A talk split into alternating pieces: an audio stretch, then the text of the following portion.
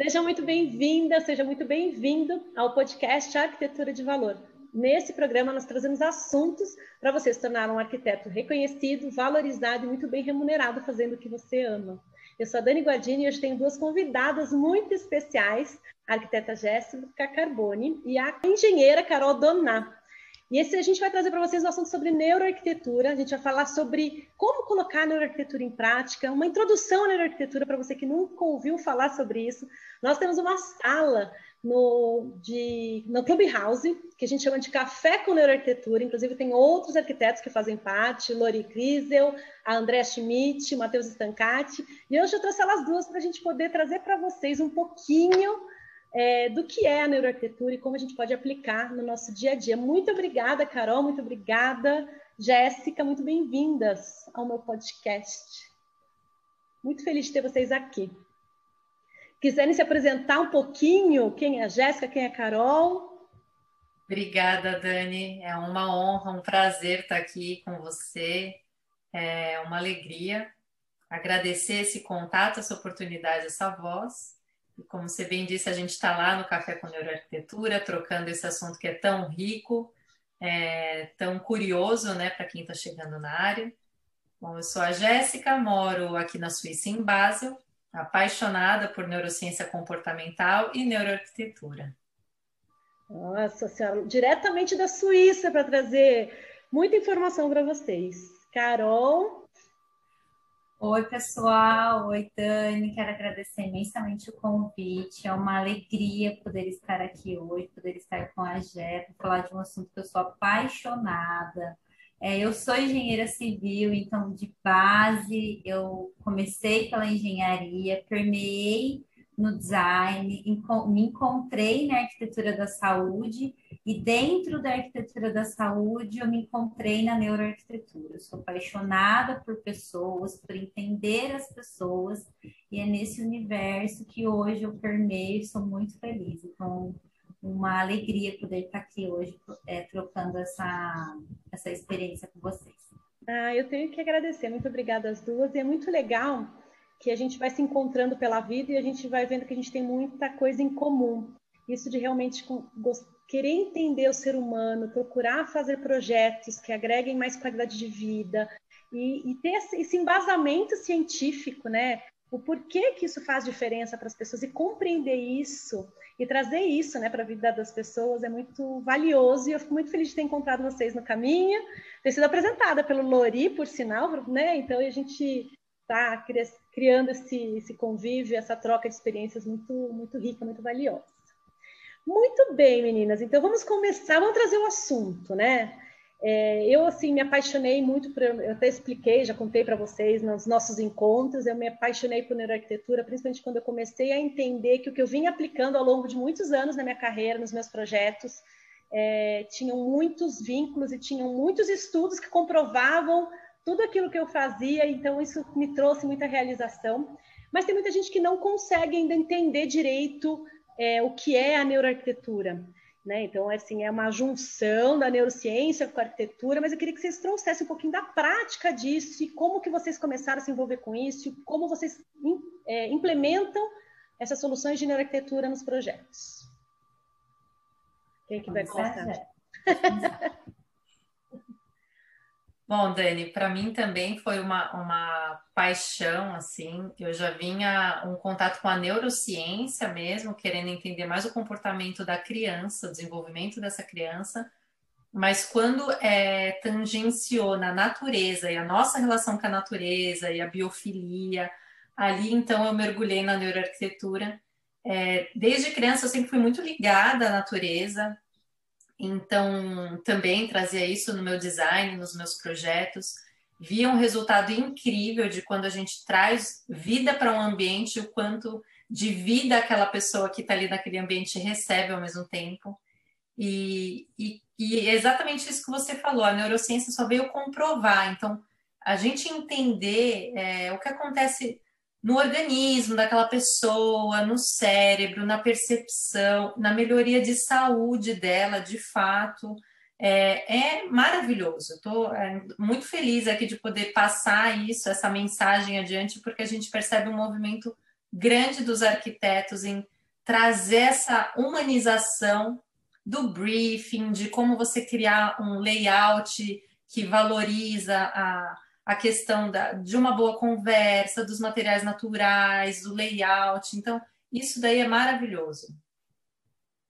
E aproveitando tudo isso que a Jé falou, né? Se a gente parar para pensar em construção, né? E aí é da onde eu vim, é, do começo, faz muito sentido a partir do momento que você entende quem vai morar nesse espaço, quem vai trabalhar nesse espaço, quem vai ser cuidado nesse espaço.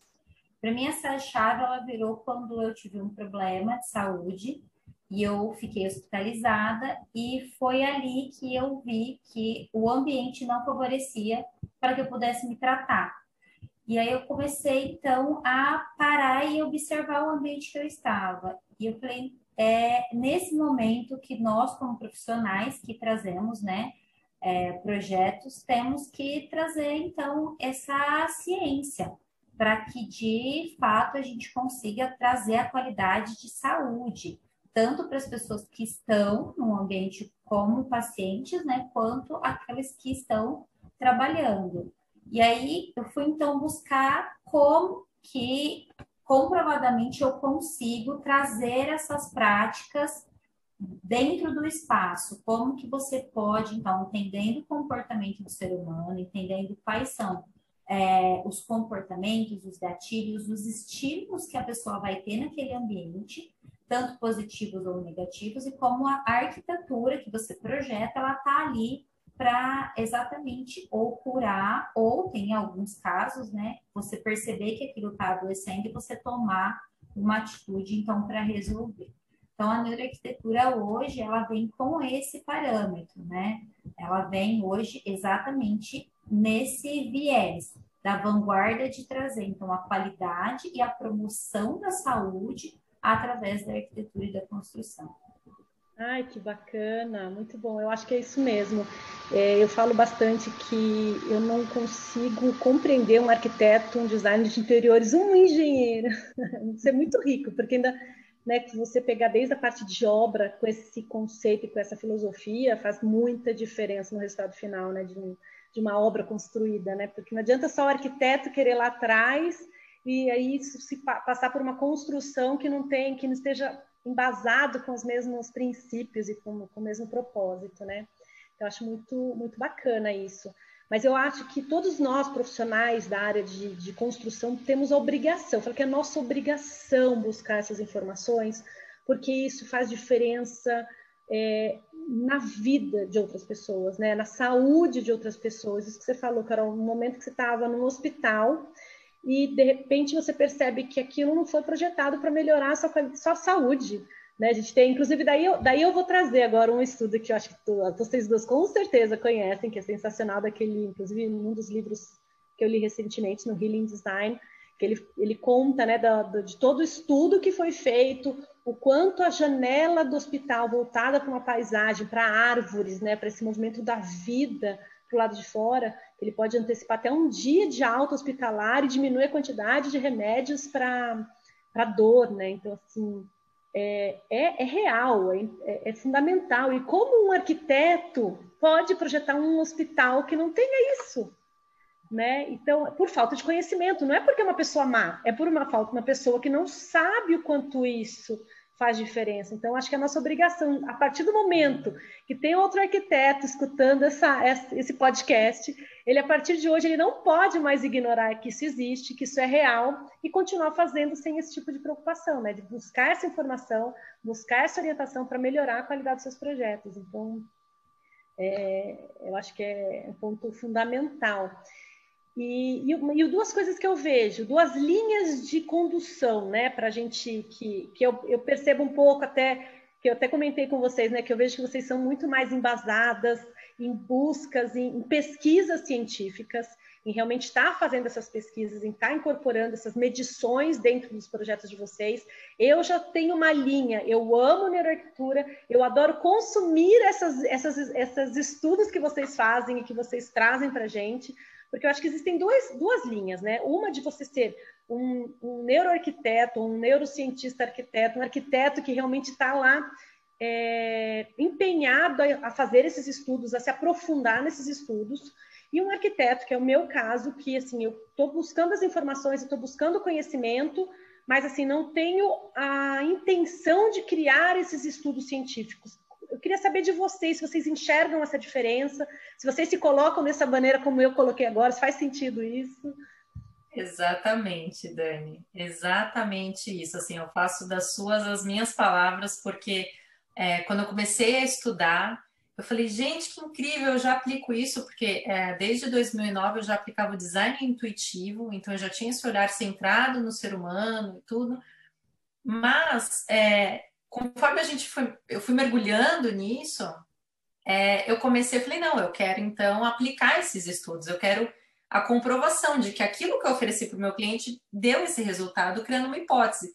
E aí foi que eu comecei a perceber que eu tinha mais conversas com neurocientistas do que com arquitetos. E até que um virou para mim e falou assim: olha, chegou um ponto que até acelera o coração de lembrar assim desse dia. Ele falou: chegou agora que a maior referência que você tinha na área não vai responder as suas perguntas. Porque você vai ter que encontrar as respostas, porque chegou num ponto que você é uma pesquisadora agora. E, e, eu acho que a minha cara foi tão nítida, surpresa, que ele falou, é assim mesmo. Então, aí ele me deu algumas, é, enfim, estruturas, ele começou a me dar uma mentoria nessa área, porque é um universo novo. E só para passar para você essa questão de vida, do ambiente, é uma coisa que mexe tanto comigo, Dani, que eu busco trazer isso para a sociedade. Então, a Carol sabe de um projeto, a gente até atuou junta no passado em um projeto, a gente tem dado continuidade a isso. O objetivo é trazer as, as questões da neuroarquitetura para as favelas, para os ambientes que são desfavoráveis à vida, porque a gente já tem diversos estudos que mostram como é negativo. Então, quais estratégias simples, práticas, executáveis, não importa de qual iniciativa, pública ou privada, pode melhorar a qualidade de vida dos espaços urbanos e de toda a população. Mas eu enxergo exatamente da forma como você falou. É, profissionais que atuam o produto pronto da neuroarquitetura, do, do, dos estudos e dos desenvolvimentos no design, que é super benéfico de qualquer forma, e profissionais que resolvem se debruçar sobre o comportamento humano, sobre a cognição, e também lançar novos estudos. Acho que foi perfeita assim a sua colocação. Exatamente. Muito bem, a gente só não pode ignorar a importância disso. Eu acho que é um caminho sem volta, né? Não tem como, não tem como. A hora que você começa a entender. E, por exemplo, a questão do design biofílico, né? O design biofílico é uma outra, é uma outra estudo que é comprovado pela neuroarquitetura que realmente faz efeito para o ser humano. É uma vivência que eu já tinha, que eu sempre acreditei, que eu percebia na minha vida a diferença que faz eu estar em contato, estar em conexão com a natureza, né? E, ó, e a diferença que faz quando a gente está desconectado, quando a gente está afastado, quando a gente não tem essa ligação, era uma coisa que para mim era muito óbvia. E eu, por exemplo, eu não conseguia entender. Eu lembro até hoje uma cliente que virou e falou assim: era uma casa pequena, aquele começo de projeto de, né, que a gente fazia aquele, a casa pequenininha, tinha um quintal bem pequenininho no fundo e ela queria cimentar, pavimentar, pôr piso em tudo. Eu falei assim, pelo amor de Deus, deixar grama. Se não, grama dá muito trabalho, grama dá, faz sujeira, não sei o que lá. E eu não conseguia entender aquilo, porque para mim, um, um, quintal, por menor que fosse, tinha que ter verde, tinha que ter planta, tinha que ter árvore, se possível, né? Mas tinha que ter jardim. E, e aquilo me chocava de uma maneira. E naquela época me faltava um comprovamento científico para falar: não, você não pode fazer isso, que isso vai prejudicar, você vai ficar deprimida. Assim. Então hoje é muito gostoso a gente ter esse, esse embasamento científico, né? E também. Oi, Carol. Não, e porque assim, faço as minhas palavras da Jéssica, talvez porque, igual ela falou, a gente tem um viés de um estudo que a gente desenvolve exatamente para então coletar e fornecer dados mas se pegar isso que você acabou de falar, Dani, e entender que assim, em que momento você começa a aplicar a neuroarquitetura? A partir do momento que você começa a entender a importância da neurociência. E aí, assim, a gente sabe que a gente tem diversas áreas de atuação da neurociência. Aí você tem que, então, entender a neurociência do quê? Do comportamento. Dentro do comportamento, você nicha um pouco mais. Aí você vai para a percepção, para a cognição. E aí, por exemplo, um exemplo muito prático, então, de como a neuroarquitetura pode entrar nesse exemplo da casa pequena. Se você começa a entender a teoria da savana, a teoria da necessidade de você estar imerso na natureza, que você faz parte dela, que você precisa dela, nesse momento você quebra a objeção do seu cliente. Você mostra para ele assim que não precisa pavimentar tudo, não precisa cimentar tudo. Você precisa disso para melhorar a sua qualidade de vida. E é assim, quanto tempo você passa na sua casa? Não só isso. Aí a gente traz, então, uma prática, vai, lá da própria construção em si. Eficiência energética. Quanto a sua casa vai ficar mais quente, mais abafada, sem respirar, se você tem essa pavimentação aqui? E quão benéfica vai ser a qualidade da sua casa? E aí a gente entra lá no health design. Benéfico se você tiver o quê? Um espaço que faça essa troca que te dê respiro, que deixe a casa viva. Então, assim, é, é nesses momentos que a neurociência ela começa a te trazer informações, ela começa a te dar subsídios de informações que você começa a ver que faz sentido você levar isso e que é possível você ter uma métrica depois. Você consegue aplicar e você consegue medir. E o benefício da métrica é que a partir do momento que você comece, é o que exatamente a Jé falou, a se tornar uma pesquisadora, se tornar alguém que busca isso, é muito satisfatório você é, disponibilizar isso, você conseguir compartilhar com os outros. Eu acho que a mágica tá aí, sabe? Eu, eu fiz, eu compartilhei, eu quero mostrar isso, porque o outro vai ter a outra vivência dele, eu fico até arrepiada. E essa simbiose da troca é muito deliciosa dentro da neuroarquitetura. É, eu ia falar exatamente isso, porque a neuroarquitetura ela vem desse conjunto, dessa, dessa comunhão de estudos, né? Porque é o seu estudo, o outro, são vários estudos para comprovar que aquilo faz sentido em várias regiões do mundo ou não. Às vezes aquilo funciona mais para cá ou mais para lá, para um perfil de pessoas, para um, né? Então assim é, é, são todas essas é, essas contribuições de várias pessoas que vão realmente gerando mais resultados, gerando mais conhecimento, e é tudo muito novo, né? É tudo é. muito recente. Para o ser humano, para o nosso tempo de evolução, é tudo muito recente. Eu até falo que a gente está vivendo um momento muito intenso de transformação e de, de conhecimento mesmo como seres humanos, né? O que a gente está aprendendo, acho que esse um, esse um ano aí que a gente está nesse momento de, de isolamento foi muito intenso para todos os seres humanos, para todas as pessoas. E eu acho que tudo que a gente vinha fazendo num linear, que vinha num crescimento, agora virou meio exponencial, né? As pessoas não estão mais, não tem mais tempo para esperar isso, isso acontecer lá na frente, isso já está acontecendo agora. Então... Nos, últimos, é, nos últimos 50 anos, nunca se soube tanto de neurociência, na história da humanidade. Então, foi nesses últimos anos que teve esse boom de conhecimento, mas eu realmente acredito, igual você falou, nessa questão da pandemia, é, o quanto que a gente vai entender sobre comportamento, doenças mentais, e aí a gente percebeu esse movimento de trazer a natureza mais forte, não à toa, a gente sabe que a nossa, a nossa própria... né?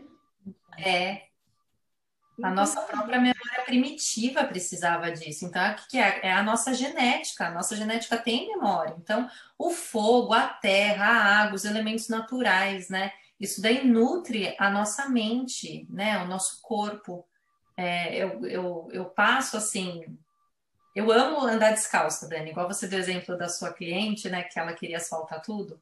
Sempre amei andar descalça, na praia, na terra, onde fosse. Assim, eu gosto de sentir e aí, quando eu comecei a estudar essa, esse mundo neuro, eu entendi que quando a gente está descalço, acontece uma coisa que chama aterramento. Então, toda a eletricidade que tem no nosso corpo e o nosso próprio cérebro gera eletricidade, os neurônios se comunicam dessa forma. Quando a gente está com o pé descalço, funciona como o fio terra da construção. Então, a gente elimina essa energia do nosso corpo.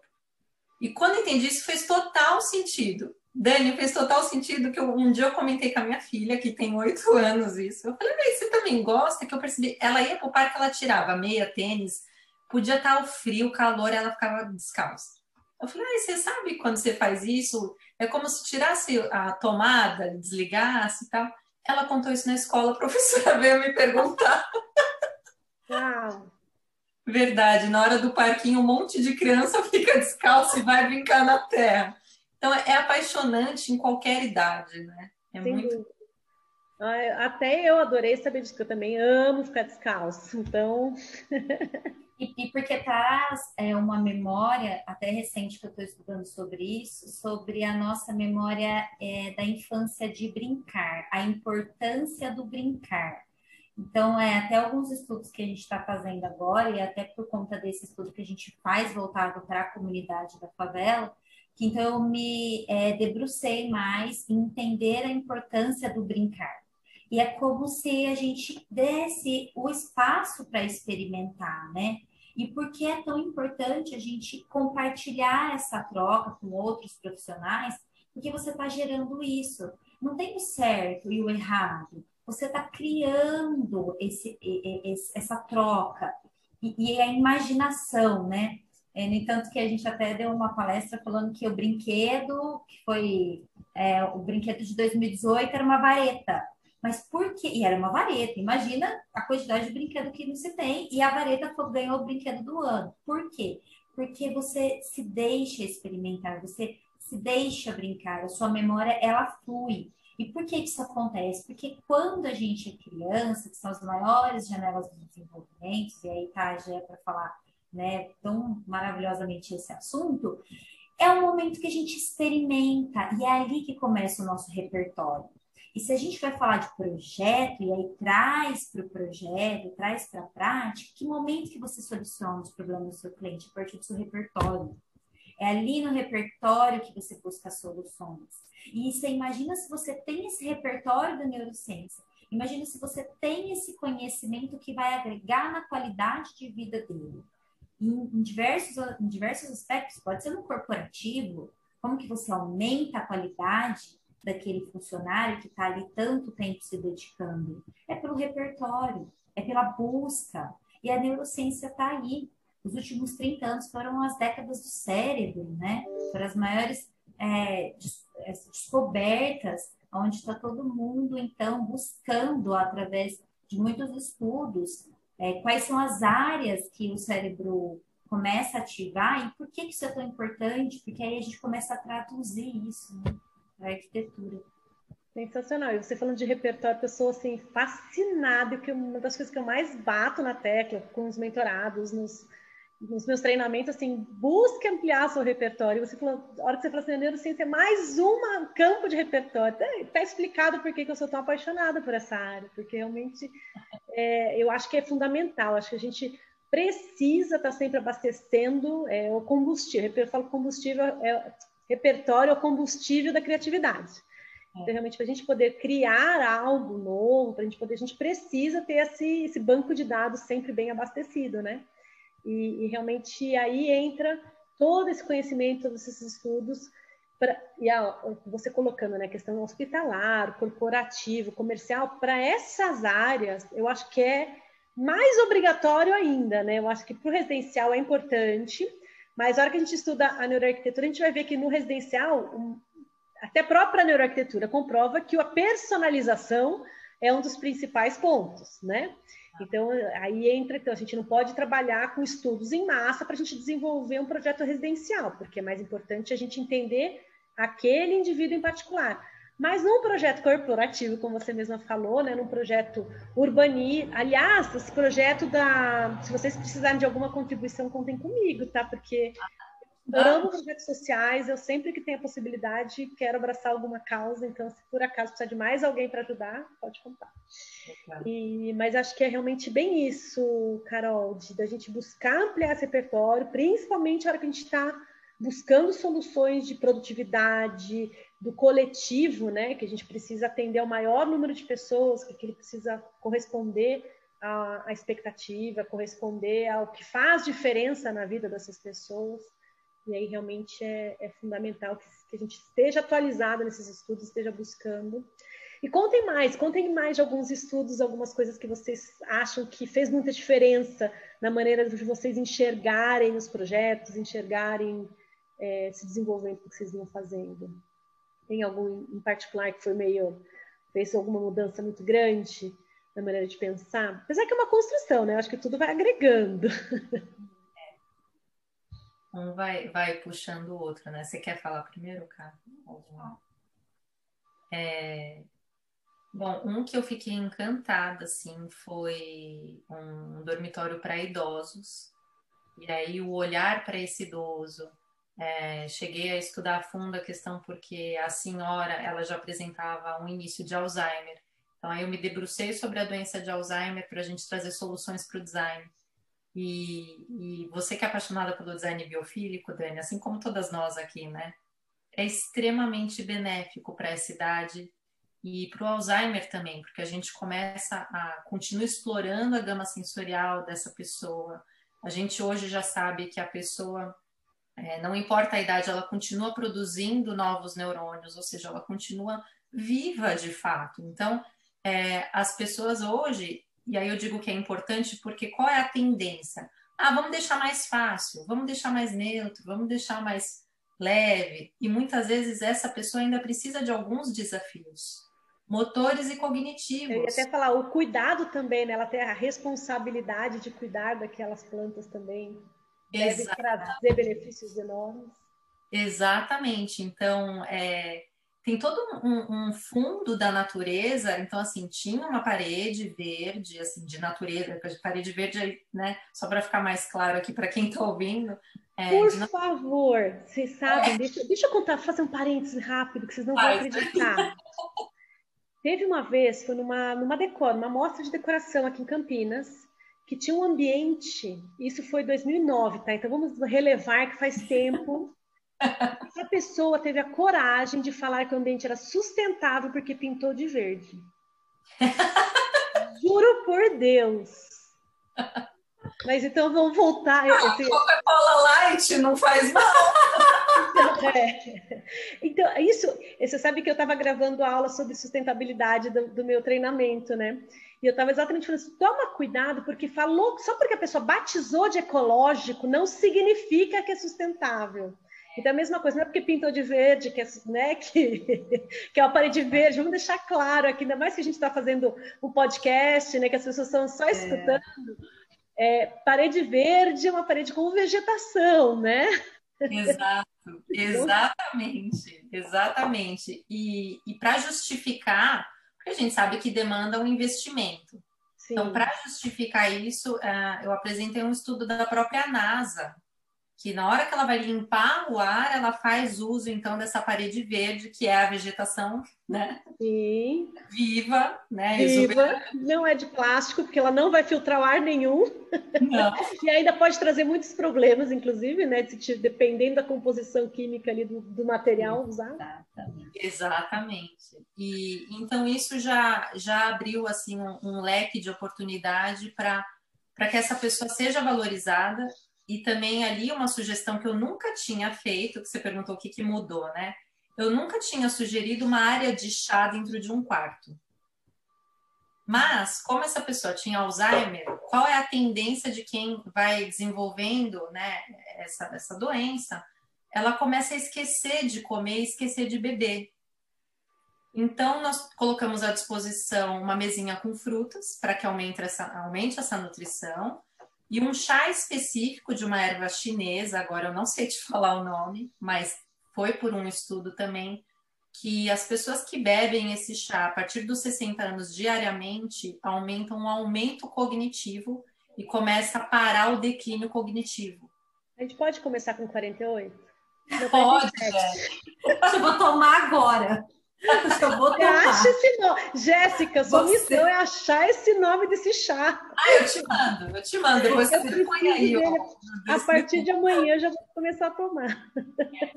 Então, pelo menos da minha parte foi essa, assim, que eu nunca tinha imaginado colocar uma área de, de, de comer ali num dormitório.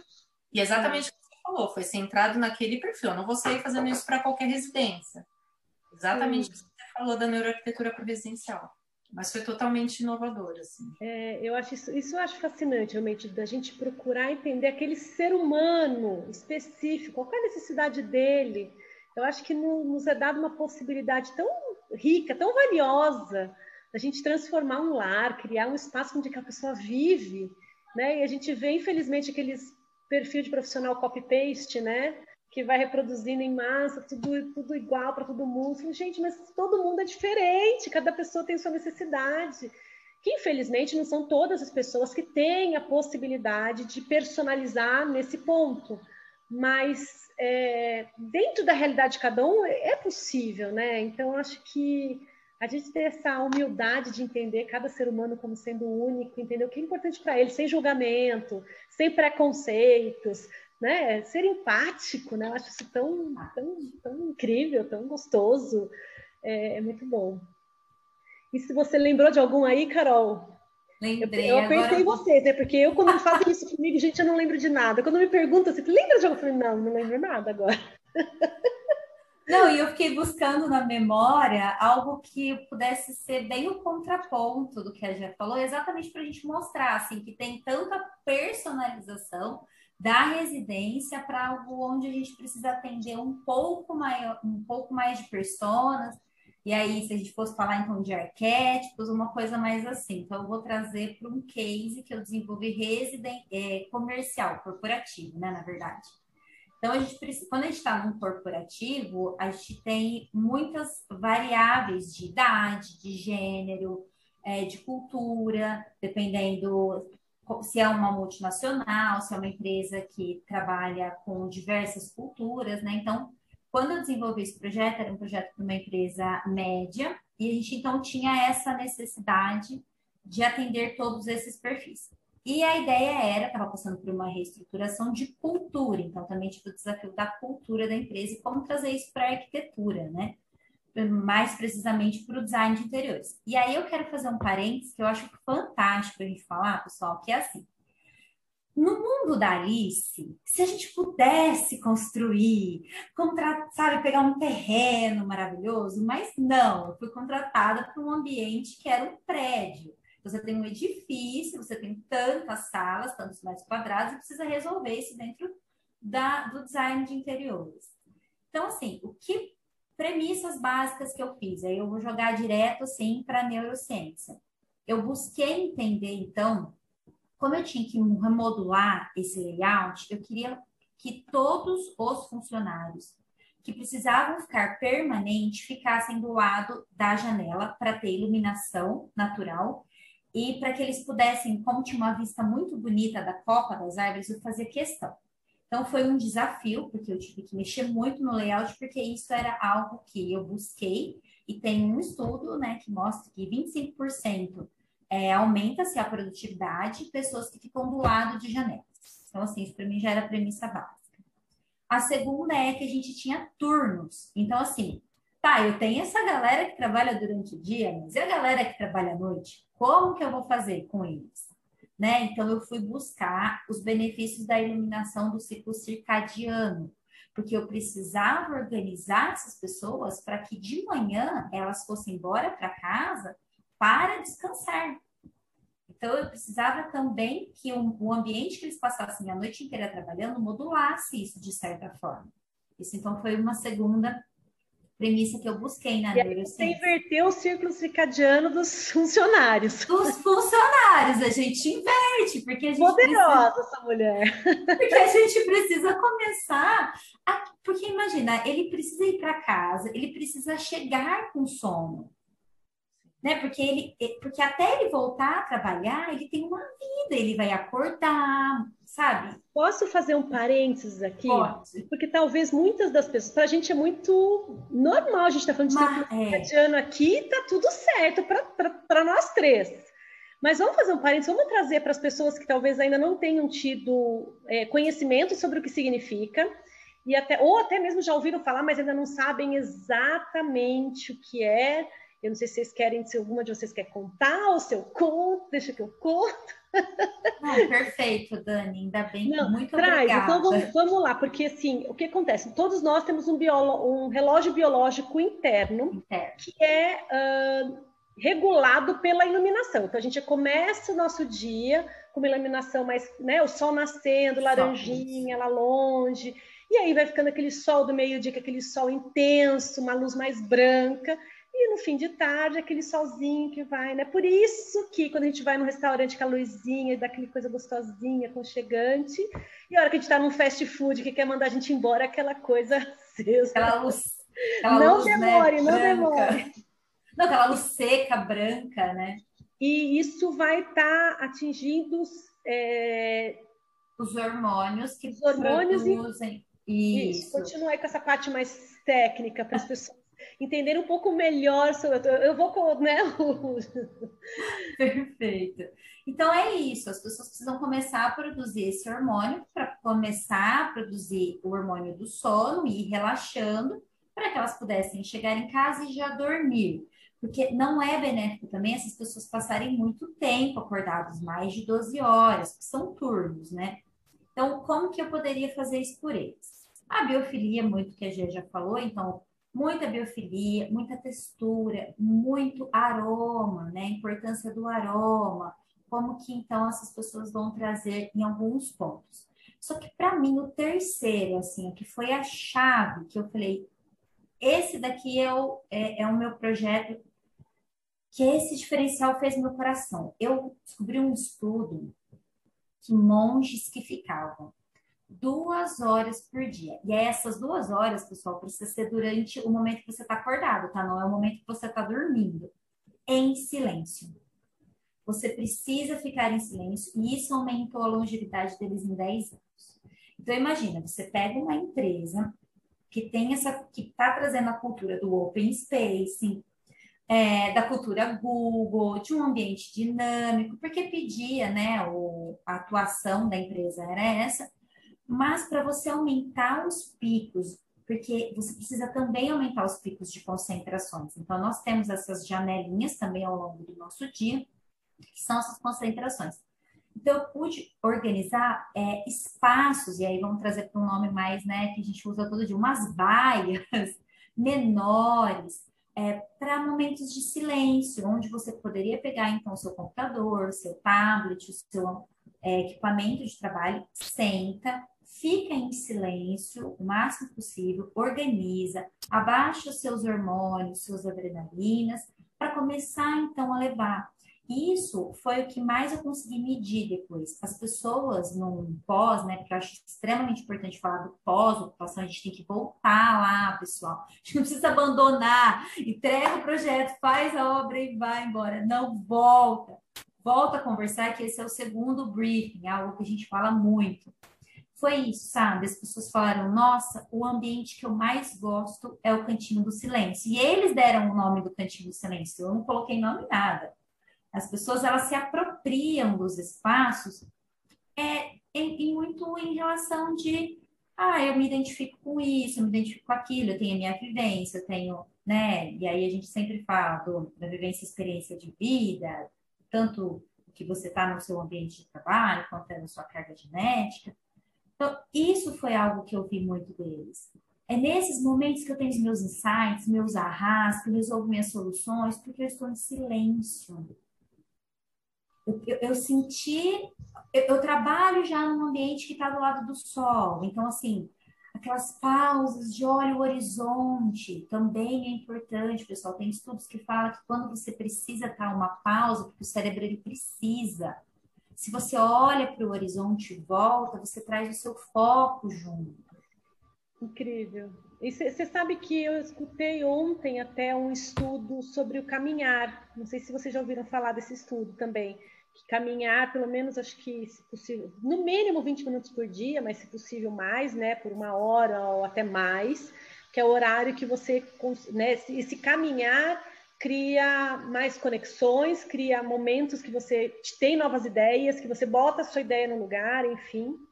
Esse do silêncio eu escutei há pouco tempo atrás, uma professora minha de yoga também comentou sobre essa história do silêncio, o quanto esse silêncio, eu gosto de ficar em silêncio, apesar de eu ser bem falante, eu adoro ficar quieta e ficar no meu mundo.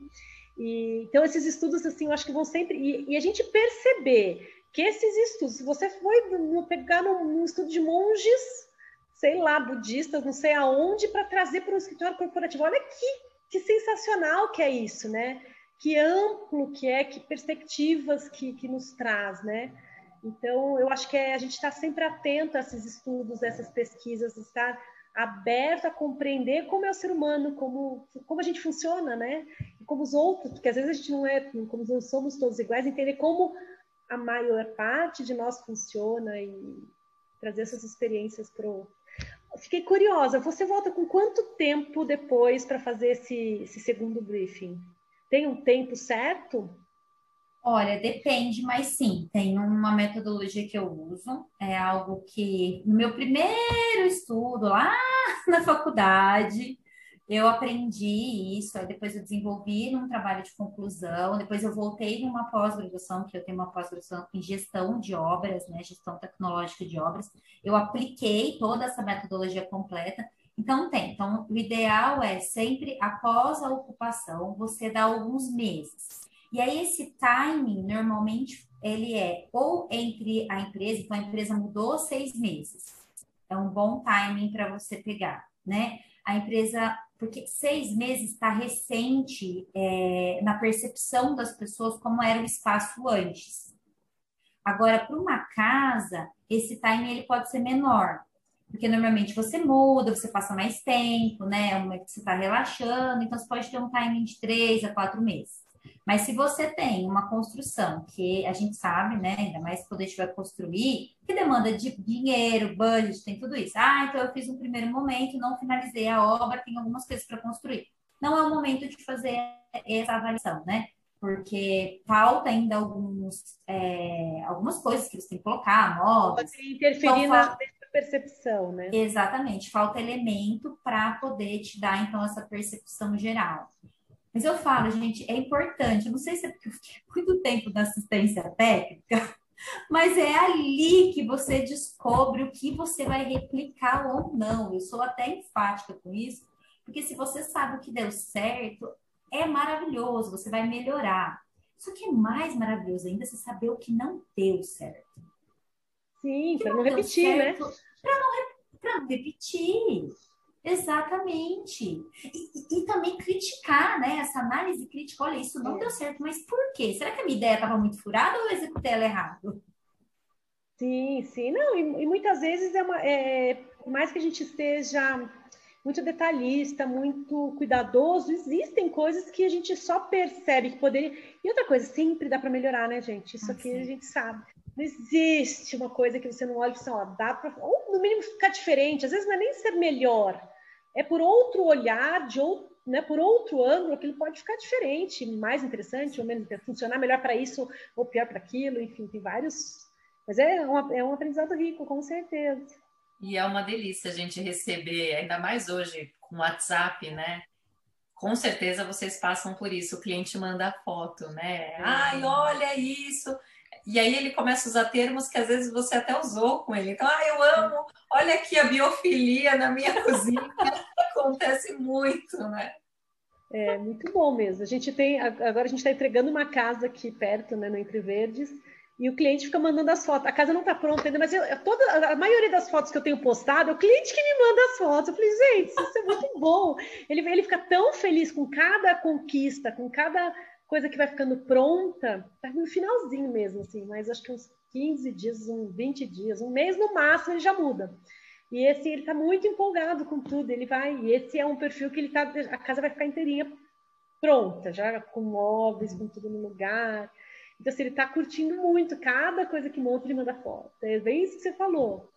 É, essa participação. Você apropriou do espaço, né?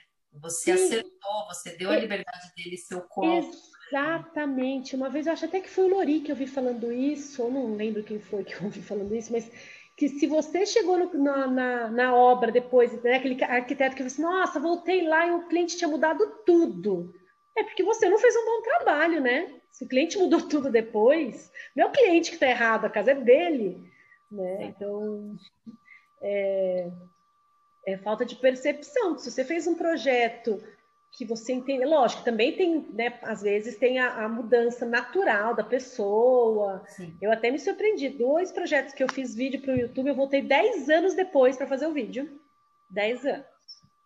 E as casas estavam exatamente com os vasinhos do jeito que eu deixei. Nossa. Impressionante. duas casas que eu fiz esses vídeos que assim eu não, não acreditei do tanto que ficar até fiquei feliz comigo mesma sabe você nossa gente acertei mesmo porque assim tudo do jeitinho que eu coloquei os quadros enfeites na estante tudo tudo tudo tudo muito legal muito muito interessante isso muito bom enfim. Aí, olha, a gente já, a gente daqui a pouco começa a mudar os assuntos, hein? Bom, também já estamos aqui, ó. Falei que era 40 minutos, já estamos aqui há quase uma hora. Eu não sei se vocês quiserem trazer alguma, alguma consideração a mais sobre a importância. Bom, acho que a gente já deixou bem claro a importância da neuroarquitetura. O quanto ela é acessível, né? Porque não é esse bicho de sete cabeças que as pessoas colocam como sendo uma coisa inatingível, distante. Na verdade, é um embasamento para nos guiar, nos orientar. E em caso né, de arquitetos mais cientistas, como as duas arquitetas com quem eu falo aqui, ah, Carol já dá para considerar arquiteta, né, Jéssica? Ah, a Carol, a Carol é engenheira mais arquiteta que eu conheço da vida. então, com duas profissionais assim tão é, envolvidas né, com isso. Aliás, quem que falou? Uma das de vocês duas falou a questão da iluminação. Ah, a Carol, né, que estava falando do, do, escritório. Essa, para mim, é uma das minhas, dos meus, das minhas motivações internas que mais me move. Acho que eu comentei com vocês num dos cafés lá com Neuroarquitetura, que eu, eu não consigo acreditar, me conformar com ambientes construídos sem janela. E que eu quero acreditar, como eu falei, né, que não eram pessoas más, que projetaram, eram pessoas que desconheciam o que estavam fazendo, mas eu que espero no fundo do meu coração que daqui para frente profissionais busquem esse conhecimento para que nunca mais um projeto assim, né, você colocar pessoas trabalhando enterradas para trabalhar dentro de espaços afundados, né, aconteça de, né, do, do ano 2020 em diante, né, se Deus quiser. Eu acho que essa é uma luta porque realmente estudar isso, entender a diferença que faz na vida das pessoas é importante. Para isso que está aí a neuroarquitetura, né?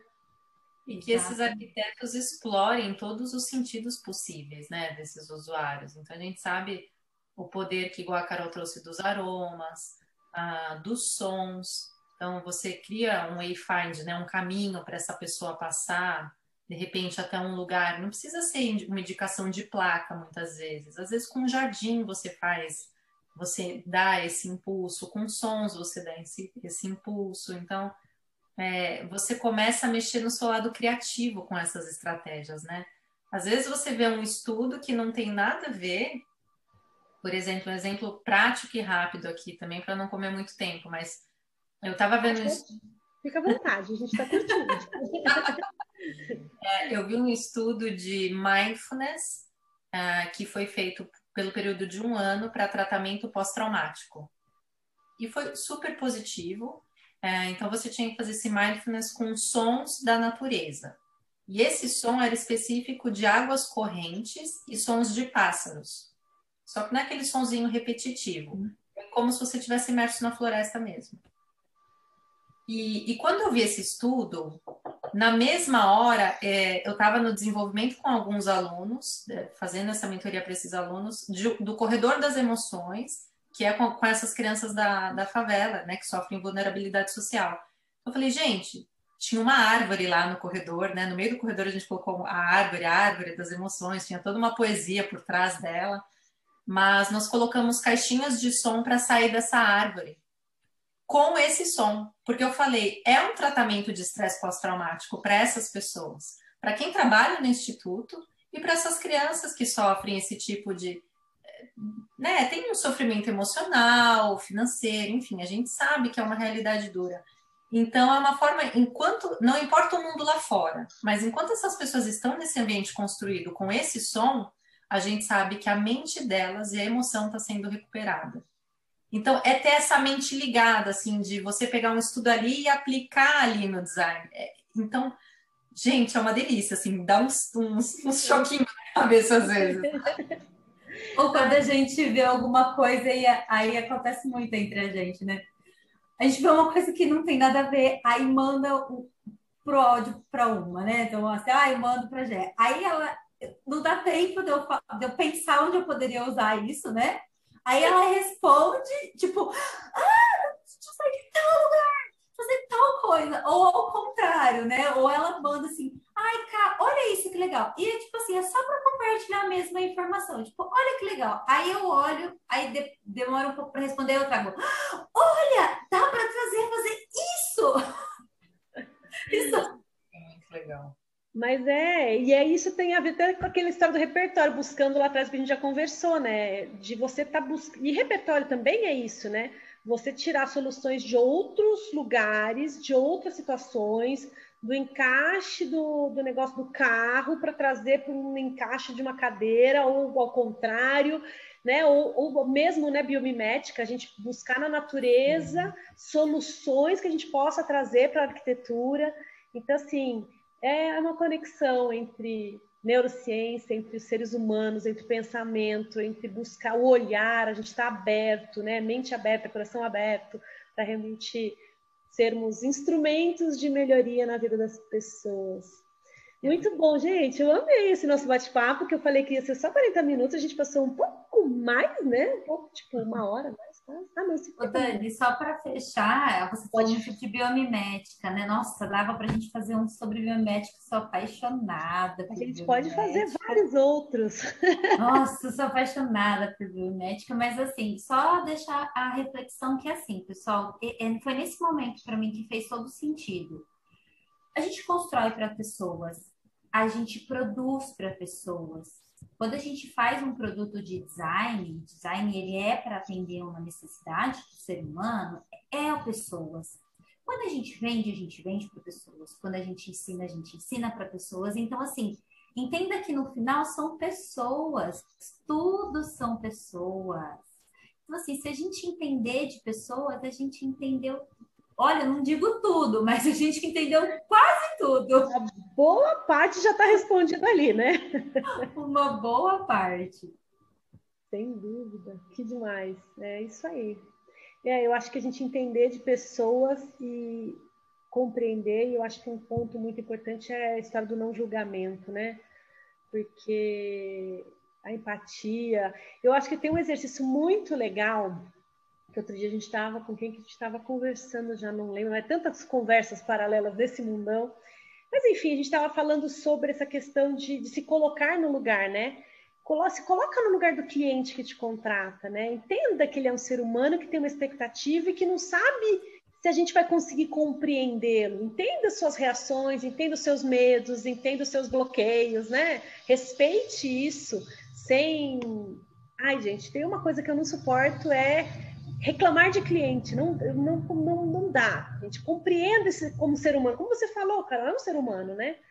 E, e se colocar no lugar dele, né? Quem nunca contratou, sei lá, como nós somos da área de arquitetura, sei lá, contratou alguém para desenhar um logo para o seu, seu negócio, contratou alguém para fazer a festa de aniversário do filho, né? Se colocar no lugar, porque quando a gente vai contratar alguém que a gente não sabe o que a gente vai receber, a gente tem as mesmas, não as mesmas, mas muitas das inseguranças que o nosso cliente tem na hora que vai nos contratar. Então, entender que isso é normal e que ele é um ser humano e que ele precisa desse olhar como um ser humano e não como um, né, um cliente. É um, é um, ser humano, né? Muito valorizar bom. Valorizar essa, essas diferenças, valorizar, né?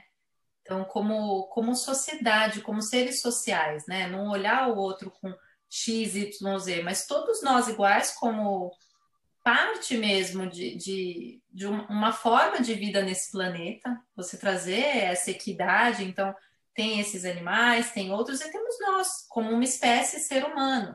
E assim como você falou da biomimética, a gente pegar essa referência da natureza, o equilíbrio que tem uma floresta, o respeito que tem ali, a harmonia que tem ali, é, trazer isso para nós como sociedade.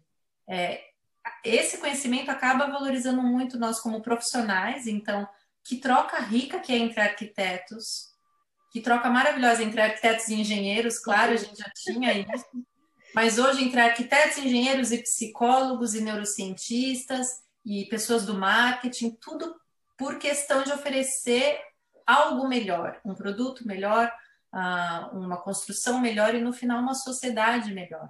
Isso é o que mais motiva no final de tudo, né? Sem dúvida. E vai melhorando para todos, né? Eu acho que seres humanos melhores, profissionais melhores, é, né? Então, uma corrente do bem que só, só faz o bem. Isso é muito Estou muito grata, viu? De vocês Amém. duas terem dividido o tempo de vocês aqui com a gente, terem contribuído com conhecimento, com essa troca tão valiosa. Muito, muito, muito obrigada.